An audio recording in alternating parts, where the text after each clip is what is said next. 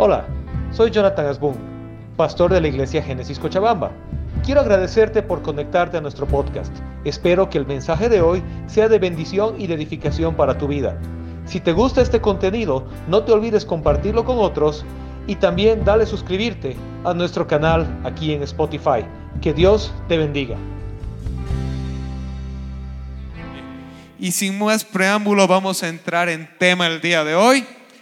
Nos toca la segunda parte de una prédica que hemos comenzado hace dos semanas, que se llamaba La idolatría de la creación. Y estábamos hablando, veníamos hablando de Romanos capítulo 1. Vamos a leer el pasaje de manera continua, brevemente, lo más breve posible, porque es un pasaje largo, y vamos a entrar en tema. ¿Les parece? ¿Están aquí?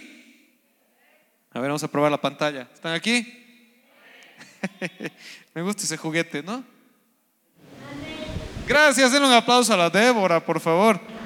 A ver, los demás, una, dos, tres. Ok, buenísimo. Vamos a leer Romanos capítulo 8, versículos 18 en adelante. Perdón, Romanos capítulo 1, versículos 18 en adelante. Dice así. Pero Dios muestra su ira desde el cielo contra todos los que son pecadores y perversos, que detienen la verdad con su perversión. Ellos conocen la verdad acerca de Dios porque Él se la ha hecho evidente. Pues desde la creación del mundo todos han visto los cielos y la tierra por medio de todo lo que Dios hizo. Ellos pueden ver a simple vista las cualidades invisibles de Dios, su poder eterno y su naturaleza divina. Así que no tienen ninguna excusa para no conocer a Dios. Es cierto, ellos conocieron a Dios, pero no quisieron adorarlo como Dios ni darle gracias. En cambio, comenzaron a inventar ideas necias sobre Dios. Como resultado, la mente les quedó en oscuridad y confusión. Afirmaban ser sabios, pero se convirtieron en completos necios y en lugar de adorar al Dios inmortal y glorioso, rindieron culto a ídolos que ellos mismos se hicieron con forma de simples mortales, de aves, de animales, de cuatro patas y de reptiles. Entonces Dios los abandonó para que hicieran todas las cosas vergonzosas que deseaban en su corazón. Como resultado, usaron sus cuerpos para hacerse cosas viles y degradantes entre sí Cambiaron la verdad acerca de Dios por una mentira y así rindieron culto y sirvieron a las cosas que Dios creó, pero no al Creador mismo, quien es digno de eterna alabanza. Amén. Por esa razón, Dios los abandonó a sus pasiones vergonzosas. Aún las mujeres se rebelaron contra la forma natural de tener relaciones sexuales y en cambio dieron rienda suelta al sexo unas con otras. Los hombres, por su parte, en lugar de tener relaciones sexuales normales con la mujer, ardieron en pasiones unos con otros. Los hombres hicieron cosas vergonzosas con otros hombres y como consecuencia de ese pecado sufrieron dentro de sí el castigo que merecían. Por pensar que era una tontería reconocer a Dios, Él los abandonó a sus tontos razonamientos y dejó que hicieran cosas que jamás deberían hacerse. Se llenaron de toda clase de perversiones, pecados, avaricia, odio, envidia, homicidios, peleas, engaños, conductas maliciosas y chismes. Son traidores, insolentes, arrogantes, fanfarrones y gente que odia a Dios. Inventan nuevas formas de pecar y desobedecen a sus padres. No quieren entrar en razón, no cumplen lo que prometen, son crueles y no tienen compasión.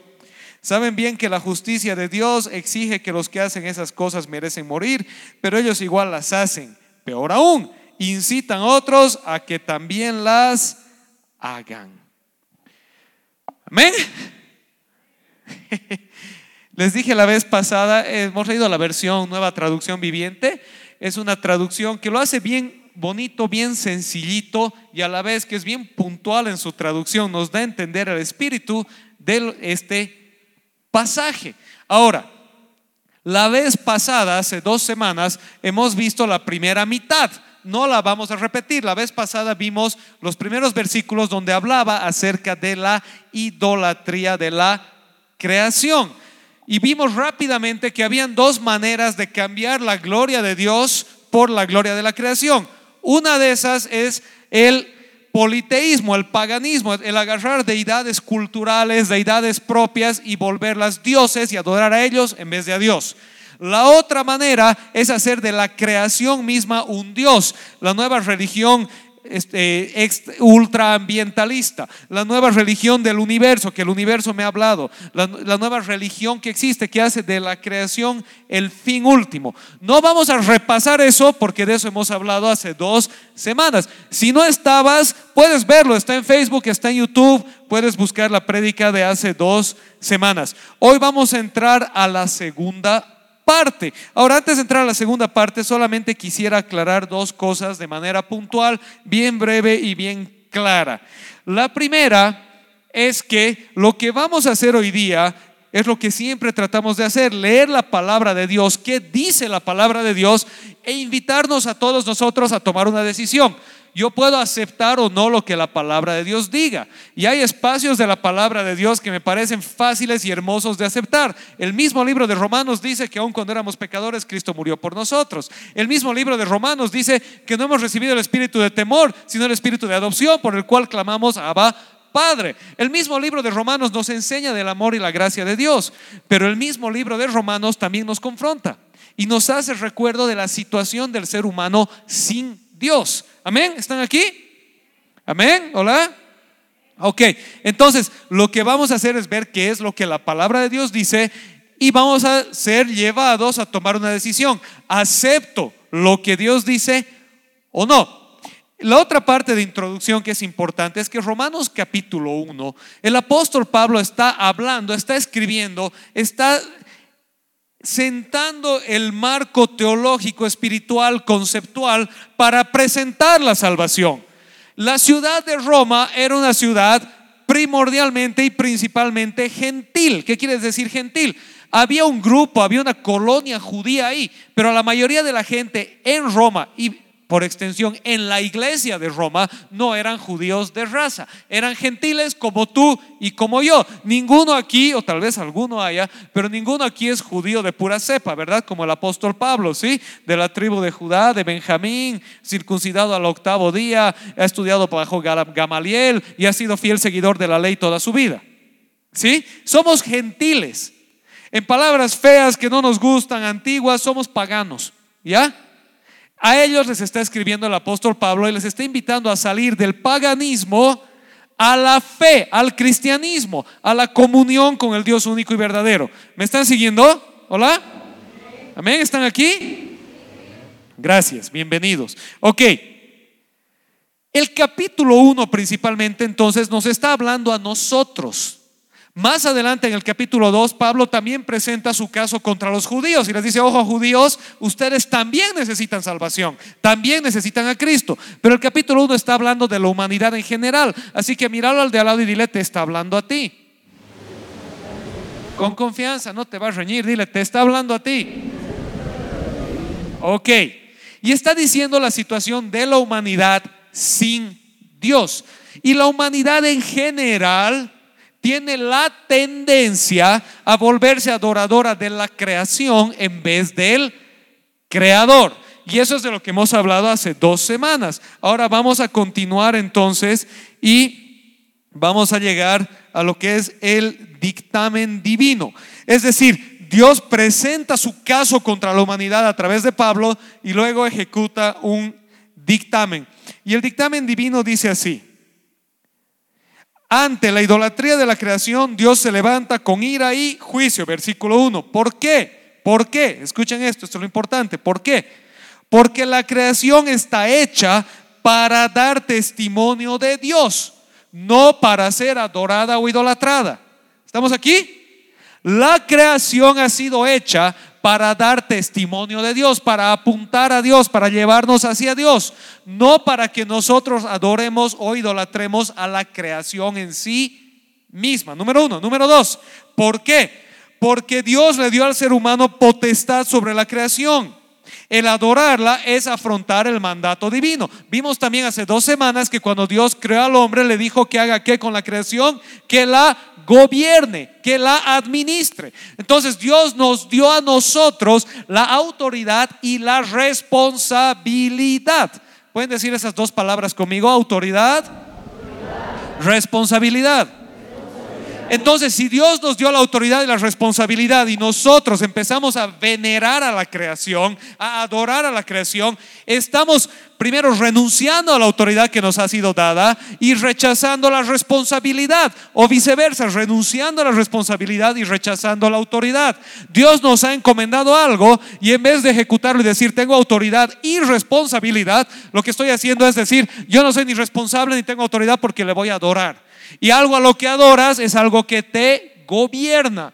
Fuimos creados por Dios para gobernar la creación, no para ser gobernados por la creación. Número tres, porque el ser humano es imagen y semejanza de Dios y Dios le ha dado una dignidad especial. De eso hemos hablado en detalle hace dos semanas, pero básicamente de todo el universo aquel al que Dios le dijo, tú eres mi imagen y semejanza. En otras palabras, tú eres representación mía en la creación, es al ser humano. Entonces, si el ser humano que es imagen y semejanza de Dios y tiene el mandato de adorar solo a Dios, empieza a adorar a las cosas creadas, está mancillando la imagen de Dios. ¿Me están siguiendo? ¿Amén? ¿Están aquí? Hola, ya. Y número cuatro, porque Dios no comparte su gloria de creador con las cosas creadas por Él. El creador es el que se lleva y merece la gloria. La creación debe ser administrada, debe ser querida, debe ser cuidada, debe ser bien valorada, pero no adorada. Ok, entonces, perdón.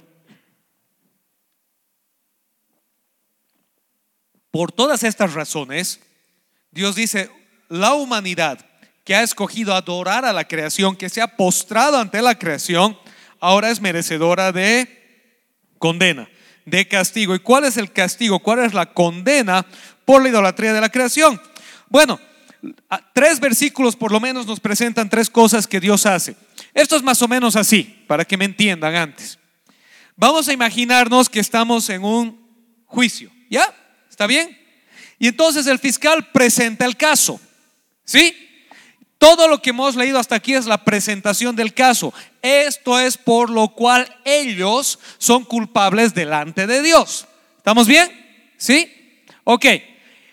Entonces ahora que se han hallado culpables, viene lo que sucede, la consecuencia. Y Dios nos presenta en, estos, en este pasaje algunas consecuencias. Romanos 1.24 dice, por lo tanto, Dios los entregó a los deseos, lujurias de sus corazones, hacia inmoralidad para deshonra de sus cuerpos. Romanos 1.26, por esta razón Dios los entregó hacia pasiones deshonrosas. Romanos 1.28, y así como no aprobaron el reconocer a Dios, Dios los ha entregado a una mente reprobada para que hagan las cosas que son impropias, que no convienen.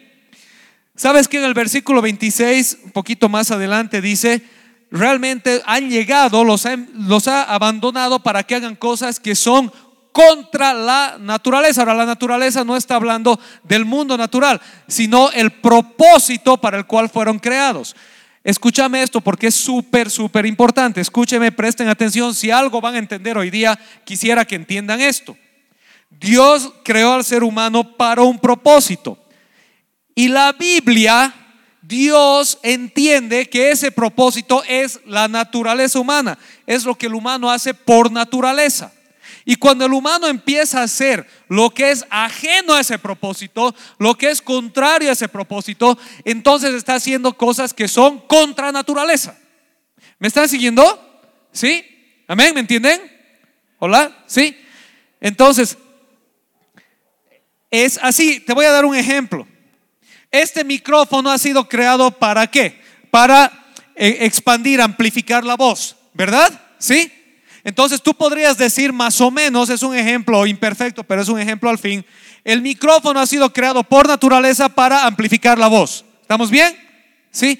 Cuando el micrófono amplifica la voz, está haciendo por naturaleza aquello para lo que ha sido creado. Pero también el micrófono yo puedo agarrar para darle un cocacho al Jairo. El micrófono no ha sido creado para eso. Yo lo estoy usando mal. Puedo usarlo para eso, pero lo estoy usando contra naturaleza. ¿Me están siguiendo? lo estoy usando para lo que no ha sido creado. No quiere decir que algo para lo que no ha sido creado no sea posible, simplemente quiere decir que está mal. ¿Están aquí? ¿Me están siguiendo? Porque no es su objetivo, no es su propósito. Ok, ahora, nuevamente, volviendo acá. Dios está diciendo lo siguiente, porque han decidido hacer de la creación un ídolo y han dejado de adorar al creador y han empezado a hacer adorar la creación, entonces dice que Dios los ha abandonado, los ha soltado, los ha dejado para que den rienda suelta a sus propias perversiones al punto de llegar a perder por completo su función natural. ¿Sí? ¿Estamos bien? Digamos que el micrófono estuviera vivo, ¿ya? Mi micrófono está vivo. Y por naturaleza mi micrófono fue creado para amplificar la voz. Pero un día el micrófono dice, no me gusta amplificar la voz. ¿Por qué voy a amplificar la voz? Yo voy a tener mi propia voz, dice el micrófono. Y como el micrófono no tiene voz, ¿qué tiene que hacer para generar voz? Empezar a golpear cosas. Y empieza a generar ruido que no es su objetivo, pero se ha pervertido contra su naturaleza. Y Dios agarró y le ha dicho, anda, golpeate. Anda, haz lo que es contra naturaleza para que sea evidente que cuando nos veamos, yo te diga, ¿sabes qué? Tú fuiste creado para esto, pero tú has escogido hacer lo que es contrario a tu objetivo divino. ¿Me están siguiendo? ¿Están aquí? Ok. Entonces, la idolatría de la, de la, creación resultó en que Dios quite su guía y protección y deje que la humanidad llegue a la consecuencia final de sus malos caminos, la depravación total, la completa y absoluta depravación. ¿Cuál es el resultado? Bueno, los versículos 24 al 28 son clarísimos y no dejan lugar a dudas. La caída moral de la humanidad como consecuencia de su idolatría y necedad terminó por llegar a la degradación y perversión de lo más íntimo que Dios regaló a la humanidad, la intimidad sexual. Nos guste o no, la palabra de Dios es clara y no deja lugar a ambigüedades. La palabra de Dios es clara y no deja lugar a ambigüedades. Dios creó el orden natural del sexo como un acto de unión íntima entre hombre y mujer, un acto que se desarrolla dentro de la santidad del matrimonio y un acto que lleva a la posibilidad de procreación y consolidación de un hogar. La perversión de este acto es romper con el orden natural y los propósitos creados y determinados por Dios. Vamos a avanzar un poco más y luego vamos a regresar. ¿Por qué? Porque Dios estableció el hogar como un reflejo de su amor, su orden y su cuidado en la tierra. La perversión del diseño divino para el hogar resulta en la perfección de la imagen de Dios en su creación. La degradación sexual es una afrenta a Dios y el mayor acto de idolatría que el ser humano puede alcanzar. Ok, vamos a parar ahí un minuto. Esto es lo que básicamente, ¿se acuerdan el ejemplo del micrófono? Fue creado para algo, empezó a hacer otra cosa y fue abandonado a llegar a ser todo lo que no era para lo que fue creado. ¿Sí? Dejó de amplificar la voz del creador y empezó a querer buscar su propia voz. Y como no tiene voz, lo único que podía hacer era empezar a Y a medida que se iba golpeando, se iba dañando y dañando y dañando y llegó a un punto de daño absoluto.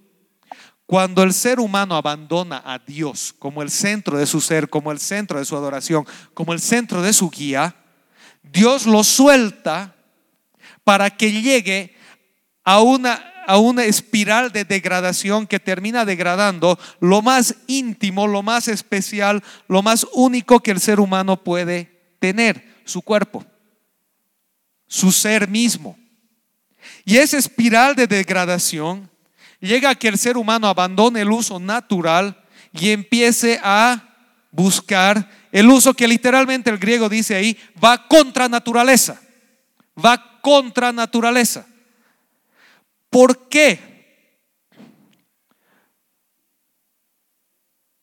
Porque si tú lees desde la creación del ser humano, Génesis 2.24, cuando Dios pone al hombre y la mujer por primera vez, les dice, dejará el hombre a su padre y a su madre, se unirá a su mujer y los dos serán una sola carne. La unión entre hombre y mujer que resulta en el potencial de procreación es en esencia lo más cercano en la tierra que vas a tener a entender la comunión entre Dios y la humanidad. Si tú lees todo el Antiguo y el Nuevo Testamento, Dios siempre se presenta a sí mismo en relación al formato del hogar. Él es padre de sus hijos. Como un padre ama, cuida y protege a sus hijos, Dios ama, cuida y protege a su pueblo. Como un padre que ama, corrige a su hijo, Dios que ama, corrige a sus hijos. ¿Están aquí? ¿Me están siguiendo? ¿Hola?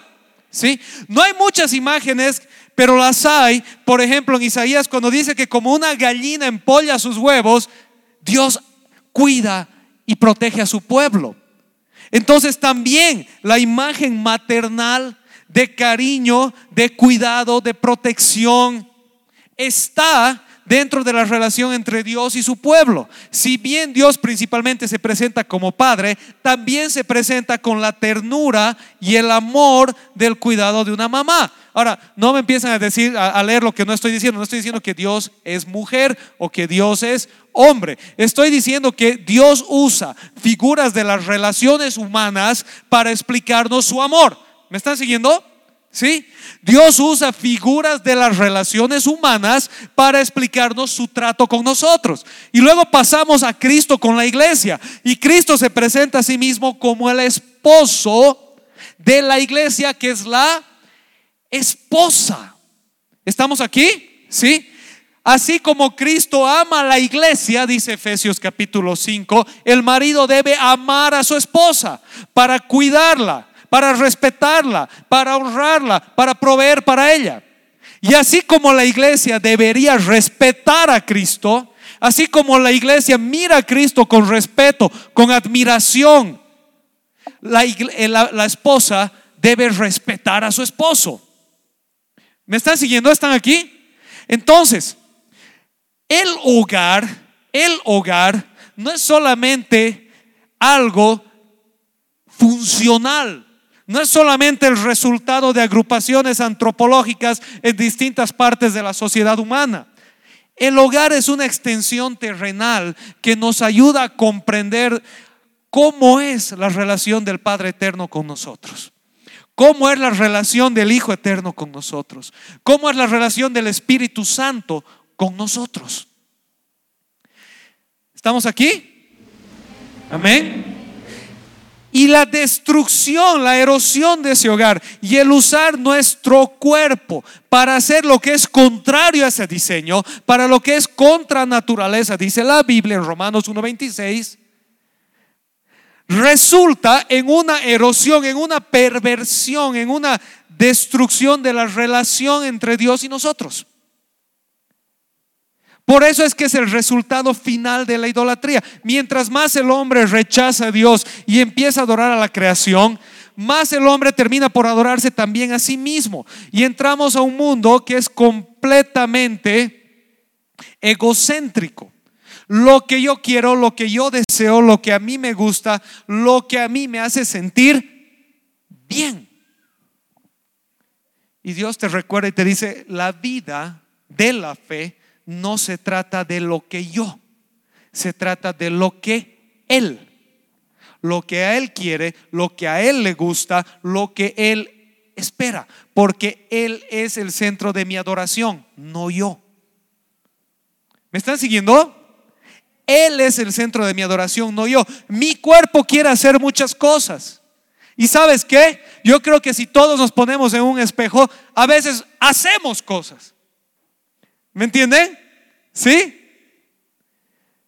Usamos nuestro cuerpo para aquello que no agrada a Dios, pero ahí entra, número uno, esa hermosa cosa que Dios nos ha dado, que es su gracia, su perdón, la opción de arrepentirme y decir, sí Señor, sí Señor, estoy caminando usando mi cuerpo contrario a tu voluntad. Y esa es la mayor expresión de idolatría. Porque estoy cambiando el centro de mi adoración de Dios a mí. Hola, ¿estamos aquí?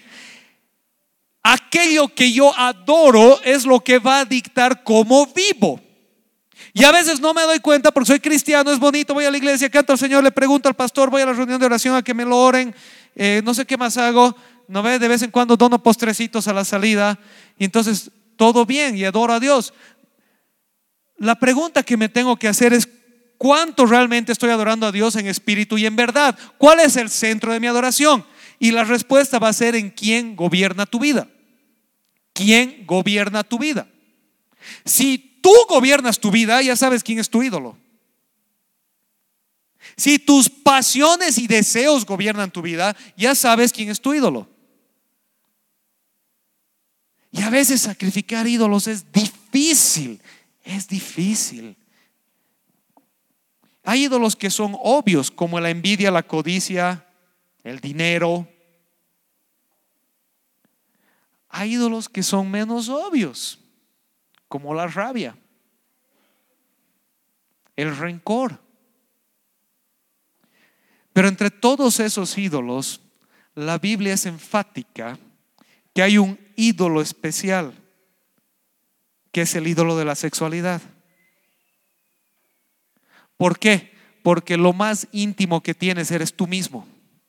Y el uso que haces de tu ser demuestra hasta qué punto estás dispuesto a idolatrarte a ti mismo. ¿Me están siguiendo? El uso que hace de tu ser demuestra hasta qué punto estás dispuesto a idolatrarte a ti mismo. Y hasta qué punto Dios no es el centro de nuestra adoración. Porque si Dios es el centro de mi adoración, me voy a disciplinar, como decía el apóstol Pablo. Por eso me disciplino a mí mismo.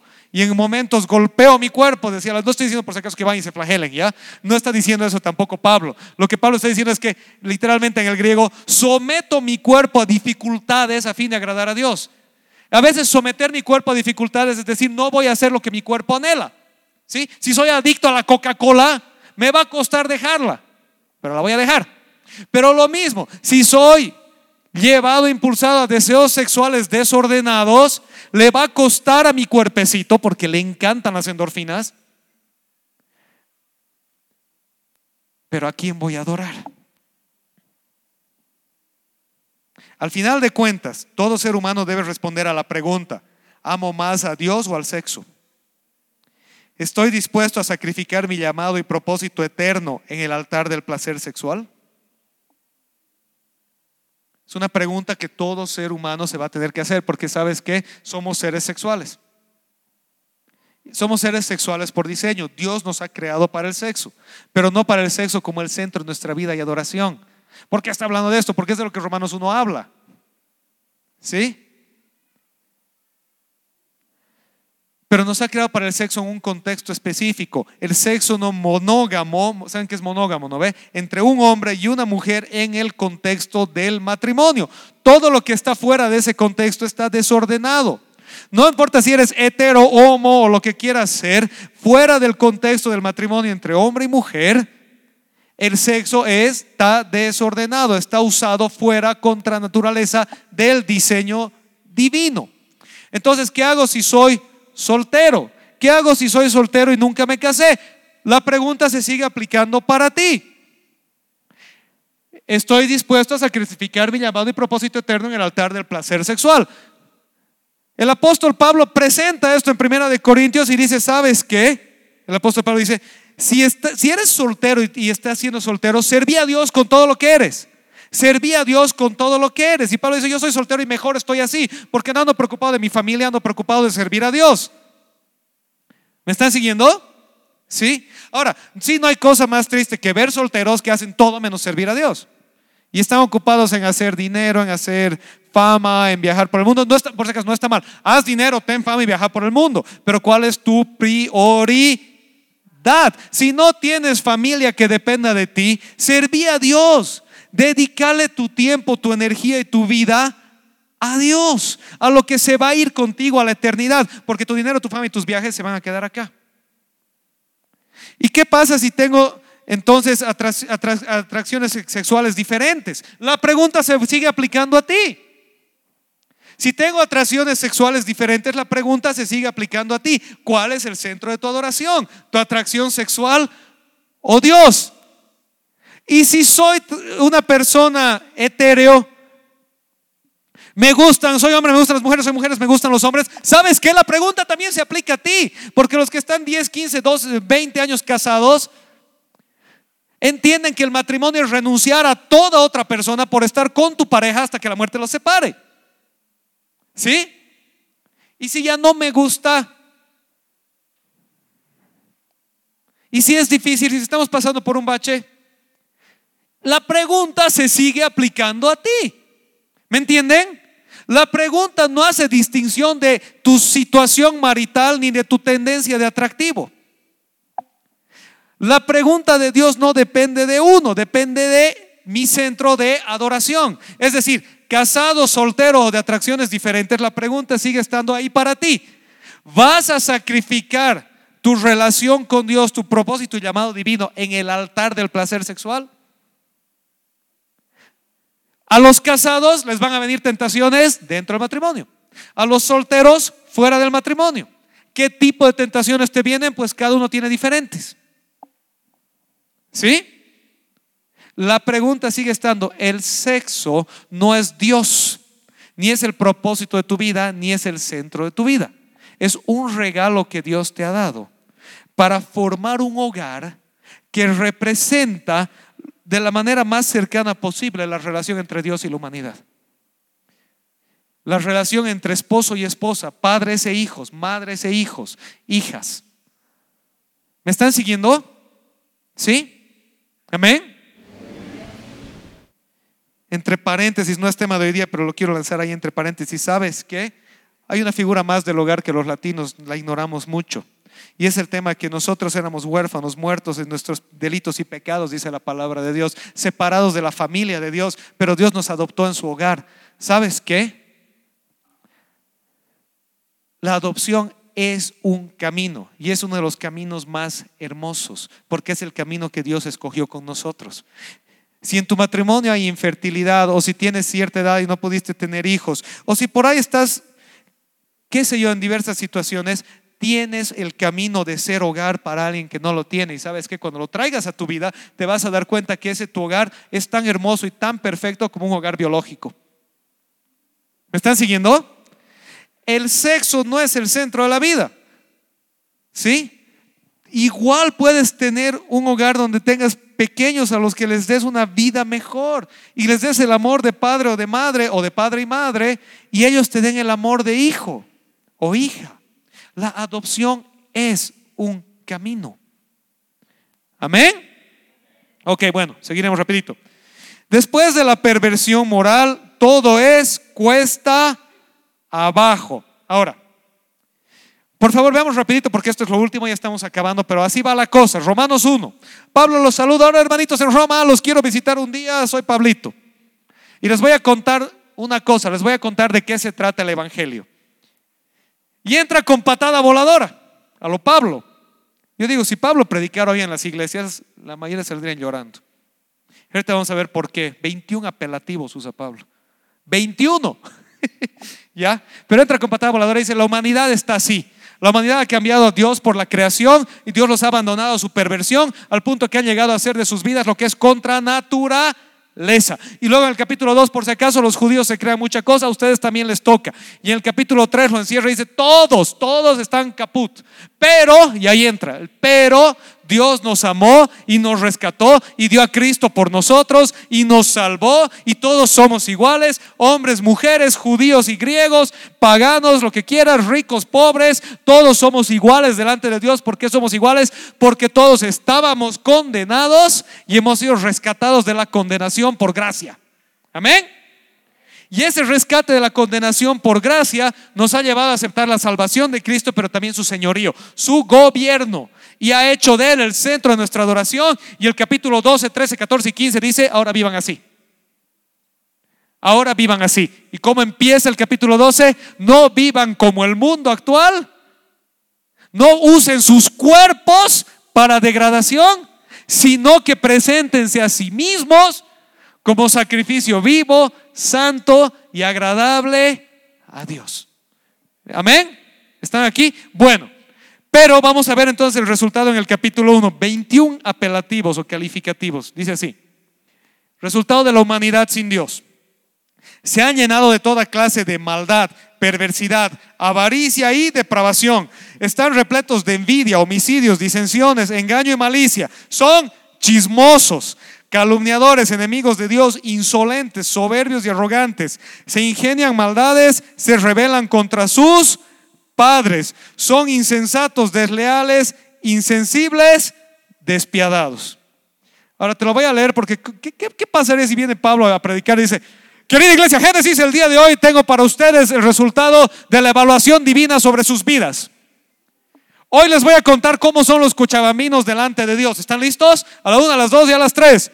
Se han llenado de toda clase de maldad, perversidad, avaricia y depravación. Están repletos de envidia, homicidios, disensiones, engaño y malicia. Son chismosos, calumniadores, enemigos de Dios, insolentes, soberbios y arrogantes. Se ingenian maldades, se rebelan contra sus padres. Son insensatos, desleales, insensibles, despiadados. ¿Alguien dice amén?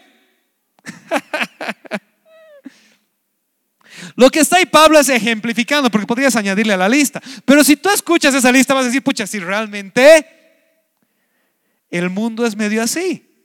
Somos despiadados, somos chismosos, somos mentirosos, desobedientes a los padres, desleales. Hemos caído en la depravación total. Y finalmente, el versículo 32 nos advierte y dice, se los voy a volver a leer, lo voy a buscar, solo para que lo tengamos. Aquí estamos, a ver. Aquí estamos. Saben bien que la justicia de Dios exige que los que hacen esas cosas merecen morir, pero ellos igual las hacen. Y peor aún, incitan a otros a que también las hagan. Termina toda la lista, termina toda la lista y dice, ¿saben qué? Este es el punto final. ¿Saben qué? En lo profundo de su conciencia, adentro de su corazón, cuando se miran al espejo en la soledad de su habitación, saben que están obrando mal. Saben que hay algo que falta, saben que hay algo que está roto, saben que hay algo que no está bien, pero aún así lo hacen. Y no solo lo hacen. El griego dice, sino que aprueban a los que hacen esas cosas. ¿Qué quiere decir? Les aplauden, celebran, festejan a la gente que hace lo que es contrario a la voluntad de Dios. ¿Podemos ponernos de pie?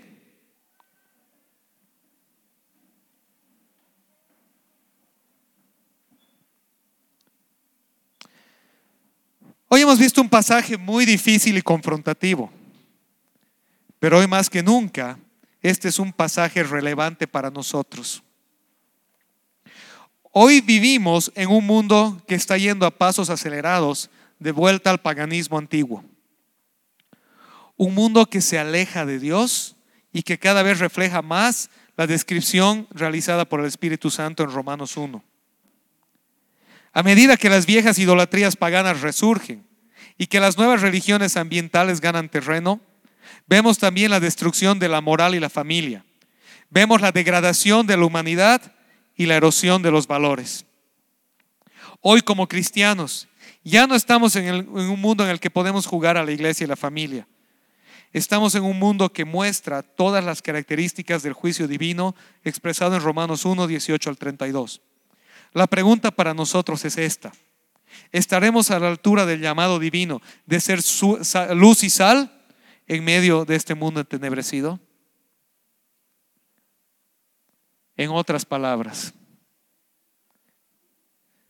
hasta hace no mucho tiempo atrás, hasta hace cinco minutos en la historia, vivíamos en una sociedad pecadora, como todos nosotros, complicada, caída como todos nosotros pero que aún pretendía celebrar lo bueno y rechazar lo malo.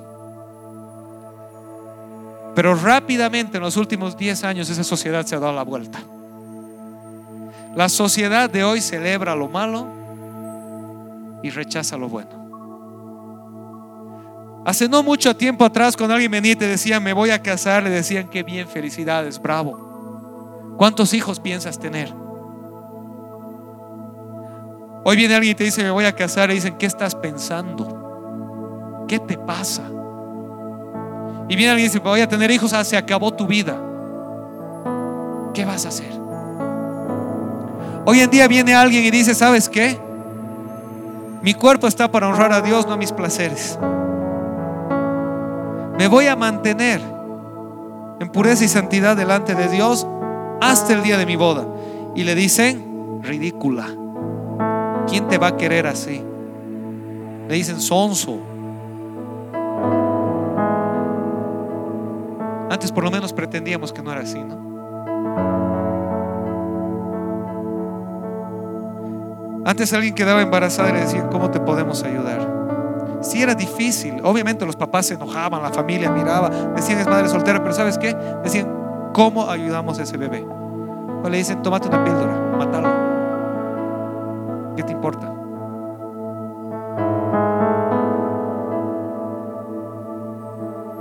¿Sabes? Vivimos en un mundo que a pasos agigantados está rechazando a Dios.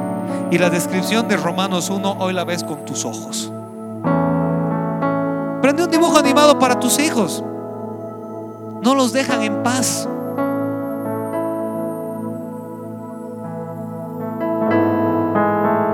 Y en medio de eso, hoy como iglesia, no Génesis, como iglesia, como el cuerpo de Cristo en el mundo, nos toca hacernos una pregunta seria. Vamos a entregarle nuestros cuerpos al Señor. Como dice Romanos 12, en sacrificio vivo, santo y agradable a Él. Para hacer de Él el centro de mi adoración, a pesar de lo que a mí me cueste, por mis propias tendencias pervertidas naturales que yo tengo y que todos tenemos.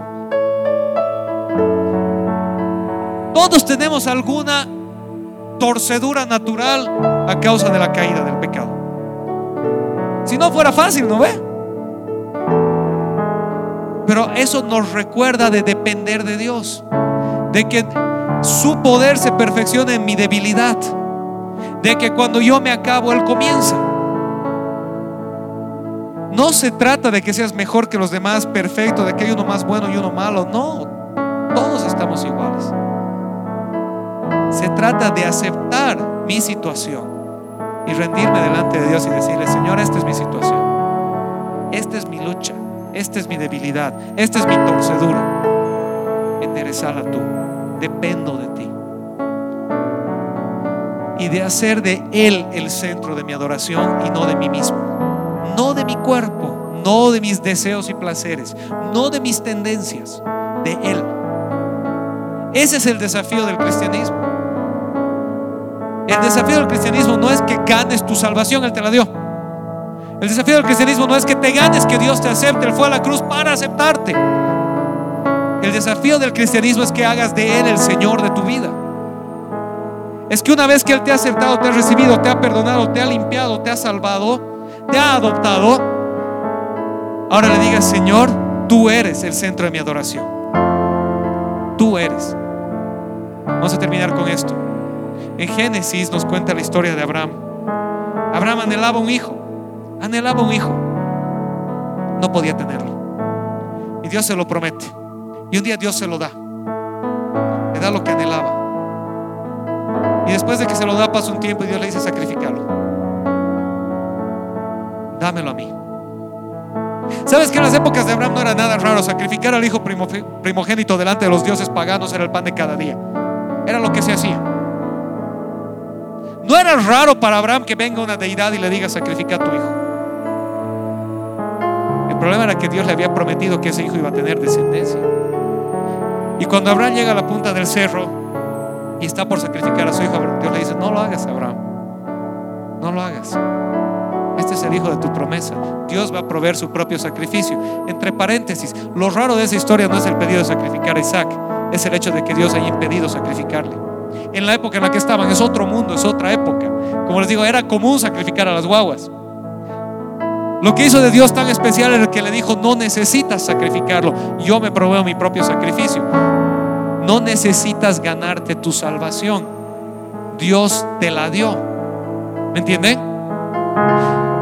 Pero en esa salvación está el corazón de Abraham de decir, Dios, tú eres el centro de mi adoración, no lo que más amo en la vida, no su hijo. No sé qué es lo que más nos cuesta en la vida. Dios no te está pidiendo que se lo des. Simplemente te está pidiendo que lo adores a Él y no a eso que amas. ¿Me entienden la diferencia? ¿Sí? Cuando Dios es el centro de, de tu creación, el centro de tu adoración, todo lo demás se va a ordenar. Todo lo demás se va a ordenar. Ese es el desafío de la fe. ¿Quién es el centro de tu adoración? ¿Oramos? Señor, te damos gracias el día de hoy. Gracias, amado Padre, por tu infinito amor, por tu ternura, por tu compasión. Gracias, Señor, porque a pesar de nuestras debilidades, imperfecciones y limitaciones, tú nos amas de igual manera. Pero, Señor, tú nos llamas a adorarte a ti, a hacer de ti el centro de nuestra adoración. Que nuestra vida gire en torno a ti y no a nuestros deseos y placeres, a nuestras propias búsquedas y anhelos. Señor, sin conocerte a ti es una tarea imposible nuestras fuerzas nos caemos cada día. Por eso tu invitación es a tener una profunda comunión contigo, a conocer a ese Espíritu Santo que clama desde nuestro interior y dice, Abba Padre. Señor, enséñanos a caminar contigo, a caminar en ti y a hacer de ti el centro de nuestra adoración. Solo así todo va a estar ordenado y vamos a poder realmente levantarnos a la altura de tu llamado de ser sal y luz en este mundo que está cada vez más entenebrecido. Te damos gracias, Padre, en el nombre de Jesús.